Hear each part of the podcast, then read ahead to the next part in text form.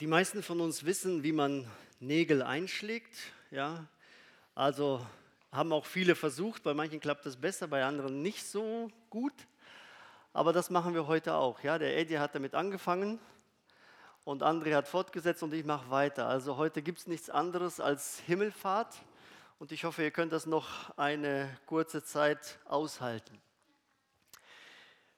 Ähm, Im christlichen Kulturraum wissen doch viele Leute, was es mit Himmelfahrt äh, auf sich hat. Viele feiern Vatertag und wie gesagt, wir haben mit anderen schon darüber gesprochen. Sehr viele, also dreimal so viele Unfälle äh, passieren unter Alkoholeinfluss an diesem Tag wie sonst in den Tagen. Ja, es ist äh, auffällig. Ich hoffe, wir sind alle nüchtern hier und möchten wirklich auf das hören, was Gott uns sagen möchte. Denn dieser Feiertag hat den biblischen Ursprung, von dem wir auch schon heute ähm, gehört haben, auch wenn der Kreis der Leute, die diesen Tag erlebten oder feierten oder Zeugen davon waren, nicht unbedingt groß war. Die Beteiligten an diesem Feiertag waren sehr wenige, wirklich der innige Kreis der Menschen, die zu Jesus gehörten, die erlebt haben, dass er nicht mehr tot ist und die ihn dann auf, in diesem Moment verabschiedet haben und ihn nicht mehr gesehen haben. Die äh, Evangelisten verwenden auch nicht sehr viele Verse, um dieses Ereignis zu beschreiben. Den Textabschnitt, den ich lesen möchte, besteht aus drei Versen. Lukas 24, 50 bis 53. Er führte sie aber hinaus bis nach Bethanien und hob die Hände auf und segnete sie. Und es geschah, als er sie segnete, schied er von ihnen und fuhr auf gen Himmel. Sie aber beteten ihn an und kehrten zurück nach Jerusalem mit großer Freude und waren alle Zeit im Tempel und priesen Gott. Fertig. Äh, wir versuchen anderthalb, zwei Stunden Gottesdienste zu füllen, indem wir über Himmelfahrt reden. Ja? Für Lukas war es ein ganz kleiner drei Verse Abschnitt. Er schreibt dann noch in Apostelgeschichte was dazu, aber in seinem Evangelium drei Verse, das hat ausgereicht, um ja ein unglaubliches, für viele heute auch ein sehr unwahrscheinliches Wunder zu beschreiben, was da passiert ist. Und äh, für manche Schulklassen ist es auch nicht ganz so einfach. Norbert Kuber erzählt von so einer äh, Viertklässler, die Religionsunterricht hatten und die christlichen Feiertage durchgenommen haben. Also Weihnachten und Ostern war schon eher so ein Raten, warum das ist, ja, als wirkliches, wirkliche Kenntnisse und wirkliches Wissen. Das, was die Kinder dann von sich gaben. Und bei Himmelfahrt wurde es dann ganz ruhig. Und erst als der äh, Religionslehrer sagte, wenn ich weiß, was es an Himmelfahrt zu feiern gibt, der braucht eigentlich auch keinen Schulfrei zu haben.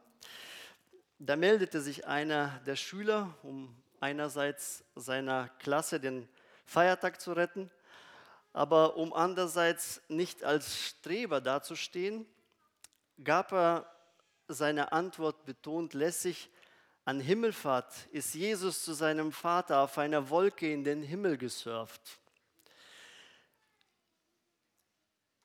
Und dann entstand wirklich in langer Reihe dieses Gespräch oder diese Überlegungen, ja, wo ist der Vater, was ist der Himmel, äh, surft Jesus immer noch äh, zwischen den Satelliten in unserer Umlaufbahn. Aber André hat schon gesagt, ja, es ist der Ort, wo Gott ist. Und für die, die wir die Bibel lesen, ist es klar, es geht um die Heimkehr von Jesus Christus zu Gott, dem Vater, in seine Wirklichkeit. Herausgenommen aus Raum und Zeit, der uns einschränkt, ist Jesus jetzt bei seinem Vater.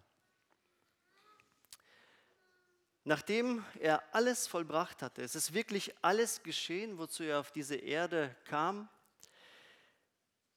und er seine Jünger nach seiner Auferstehung so weit aufgebaut hat, sie so weit vorbereitet hat, dass sie wieder Mut gefasst haben und wieder Glauben gefasst haben, diese Zusicherung des Heiligen Geistes, er hat sie dahin gelenkt, ja, auf sein Weggehen. Und trotzdem sind sie zum Zeit der Himmelfahrt unsicher. Jesus ist jetzt endgültig weg. Auf nie mehr Wiedersehen?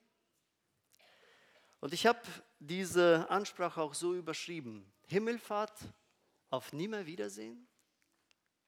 Ist es wirklich so? Sie stehen da und schauen nach oben hin in die Wolken, bis diese zwei Männer in weißen Kleidern sie buchstäblich von dem Platz wegscheuchen. Was steht ihr hier und seht zum Himmel? Jesus wird in dieser Weise wiederkommen. Und dann beginnt für sie ihr Arbeitsalltag. Als Christen, als Menschen, die sich zu Jesus Christus bekennen, die an ihn glauben und die ihn bezeugen. Diese Worte von diesen zwei Männern, die auf einmal da waren, die holen sie in ihre oder in unsere irdische Realität zurück. Und sie handeln so wie Jesus es ihnen aufgetragen hat, Stück für Stück. Sie warten auf den Heiligen Geist und dann, wo er da ist, geben sie das erste Mal so richtig frei und öffentlich Zeugnis. Und Menschen entscheiden sich, sie kommen zum Glauben. Sie beten genauso Gott an und es entsteht die erste Gemeinde. Der Glaube an Jesus Christus fängt an, sich auszubreiten. Und seine Jünger erleben unglaubliche Erfolge, wo wirklich Menschen zuallererst in großen Mengen ja, an Jesus Christus glauben. Und sie müssen das alles managen, irgendwie regulieren. Die ersten Gemeinden haben Probleme, aber auch unglaubliche Erfolge. Sie wachsen. Und die gute Nachricht von Jesus Christus als dem Retter, Erlöser und Messias, die breitet sich aus. Über die Grenzen des römischen Reiches hinweg. Sie erreicht Menschen in aller Welt, bis auf ein paar kleine, unerreichte Stämme zu unserer Zeit. Haben die meisten schon von dem Evangelium von Jesus Christus gehört. Das ist die Erfolgsgeschichte. Aber gleichzeitig werden Christen verfolgt. Sie werden gefoltert und umgebracht. Sie werden auf unmenschliche Weise gequält, nur weil sie Zeugen sind. Zeugen der Liebe und der Vergebung durch Gott. Nun, diesen Zeitabschnitt der Gemeinde bezeichnen wir als die Gnadenzeit. Das ist die Zeit, in der auch wir heute leben. Es ist noch Gnadenzeit. Von der Himmelfahrt, von dem Moment, wo Jesus von dieser Erde emporgehoben wurde und die Jünger ihn nicht mehr sahen, bis zur Wiederkunft von Jesus Christus als König und Richter, besteht für jeden von uns, für jeden Menschen, der hier in diese Welt hineingeboren wird, die Möglichkeit, Gott sein Leben zu übergeben, Gott zu suchen, ihn zu finden und sein Vergebungsangebot in Anspruch zu nehmen. Die Möglichkeit ist da. Die Möglichkeit auf Vergebung, die Möglichkeit auf Rettung. Himmelfahrt ist ein trauriger, fröhlicher und nachdenklich stimmender Feiertag zugleich. Traurig für die Jünger, denn sie mussten Jesus als Person loslassen. Ja? Er war jetzt endgültig nicht mehr greifbar für sie. Sie konnten ihn nicht mehr sehen, sie konnten ihn nicht mehr hören, sie konnten ihn nicht mehr fragen, er ging nicht mehr vor oder neben ihnen, Sie konnten nicht mehr gemeinsam feiern oder gemeinsam trauern. Sie erlebten den Verlust eines wertvollen Menschen, ihres Herrn und Meister, zum zweiten Mal. Wahrscheinlich nicht so gravierend und schrecklich wie bei der Kreuzigung. Aber er war nicht mehr da. Ich erzähle euch ein Beispiel, das Michi hat mich heute, also unser von den Zwillingen, der Erstgeborene, hat mich heute auf die Idee gebracht. Und zwar hat man ihm gestern einen Zahn gezogen. Ja. Sein Kiefer ist zu klein und dann hat entschieden, man muss den Milchzahn ziehen, damit der andere Zahn kommen kann. Und heute sagt er zu mir, jetzt habe ich da so eine sinnlose Zahnlücke. Ich sage, nein, die ist nicht sinnlos. Da ist Platz, ja, Platz für den Zahn, der danach kommen muss. Der Arzt muss den machen, weil der Zahn zu fest ist. Und genau so können wir das in etwa mit Jesus Christus und dem Heiligen Geist vorstellen. Die Jünger trauerten darum, dass ihr Herr und Meister nicht mehr da war in ihrer Nähe. Sie konnten ihn nicht mehr fragen. Aber wenn er da geblieben wäre, würde der Heilige Geist nicht kommen. Er musste Platz machen für jemanden, der weltumgreifend die Christen anleiten konnte, sie überführen konnte, damit sie standhaft als Gemeinde leben können, nicht nur in Jerusalem, nicht nur in der Nähe von den Jüngern, sondern weltweit. Nun, dieser Feiertag ist nicht nur äh, Moment, wie habe ich das aufgezählt? Traurig, fröhlich und nachdenklich. Dieser Tag ist nicht nur äh, traurig gewesen für die Jünger, sondern er ist auch fröhlich für uns alle. Für dich und mich, weil wir Christus in unser Leben aufnehmen konnten, weil er unser Leben geworden ist. Er hat alles, was notwendig war zu deiner und meiner Rettung, erfüllt. Sein Auftrag auf dieser Erde war beendet. Es ist wirklich alles vollbracht gewesen. Und wir haben erfahren, wie barmherzig, gnädig und liebevoll Gott zu uns Menschen ist.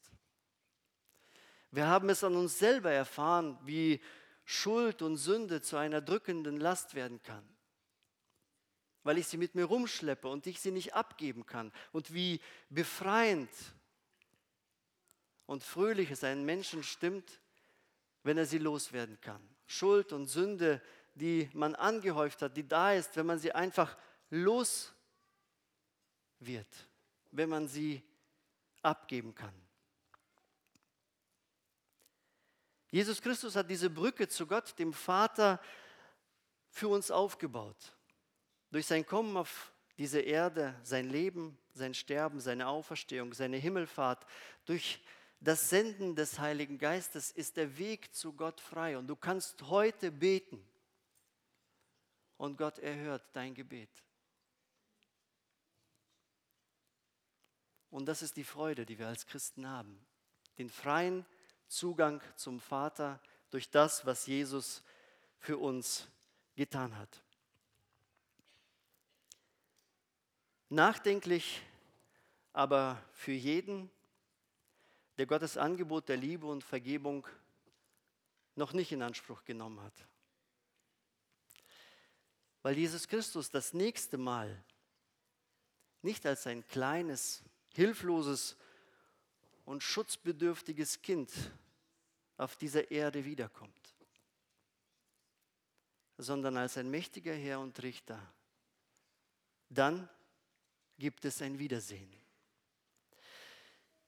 Dieses zweite Kommen bedeutet, dass die Zeit der Gnade, die wir heute hier haben und erleben, endgültig und unwiderrufbar vorbei ist.